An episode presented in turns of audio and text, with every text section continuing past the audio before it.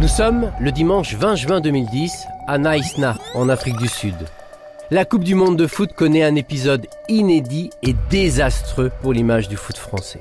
Suite à l'exclusion de Nicolas Nelka de l'équipe de France, qui aurait, dit-on, proféré des insultes contre Raymond Domenech, le sélectionneur de l'époque, les joueurs, menés par le capitaine de l'équipe, Patrice Evra, décident de ne pas reprendre l'entraînement et s'enferment dans le bus qui les transportait.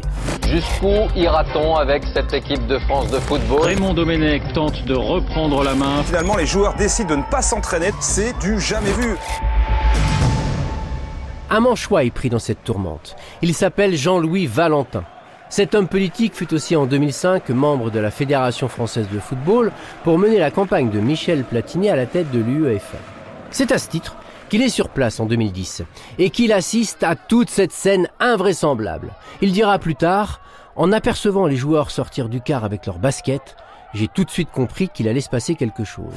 Patrice Evra remet à l'attaché de presse de l'équipe de France le communiqué rédigé dans la journée. Les joueurs regagnent le bus, c'est Raymond Domenech lui-même qui vient lire les mots bleus. Par ce communiqué, tous les Insupportable pour lui, il décide donc de démissionner de son poste. Jean-Louis Valentin, le manager des Bleus, est écœuré par cette nouvelle altercation. Il annonce sur le champ sa démission. Ce qui se passe cet après-midi est un scandale. Un scandale pour les Français. Un scandale pour les jeunes qui sont ici. Un scandale pour la fédération et pour l'équipe de France. Et donc dans ces conditions, je démissionne. Le 17 août 2010, il est convoqué par la commission de discipline de la FFF pour s'expliquer sur l'affaire en qualité de témoin.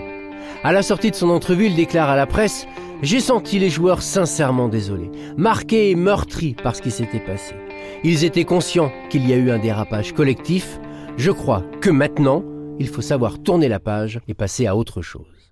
Après différents mandats à la région ou la communauté d'agglomération du Cotentin, il annonce en septembre 2019 qu'il arrête la politique pour se consacrer à son métier d'avocat au barreau de Paris. Cet épisode a singulièrement marqué la carrière de Jean-Louis Valentin, mais également Wikimanche. 4325 visites. C'est le nombre maximum de visites journalières pour la page consacrée à Jean-Louis Valentin, mais c'est aussi le record absolu de fréquentation pour un article depuis la création de Wikimanche. Un record toujours à battre.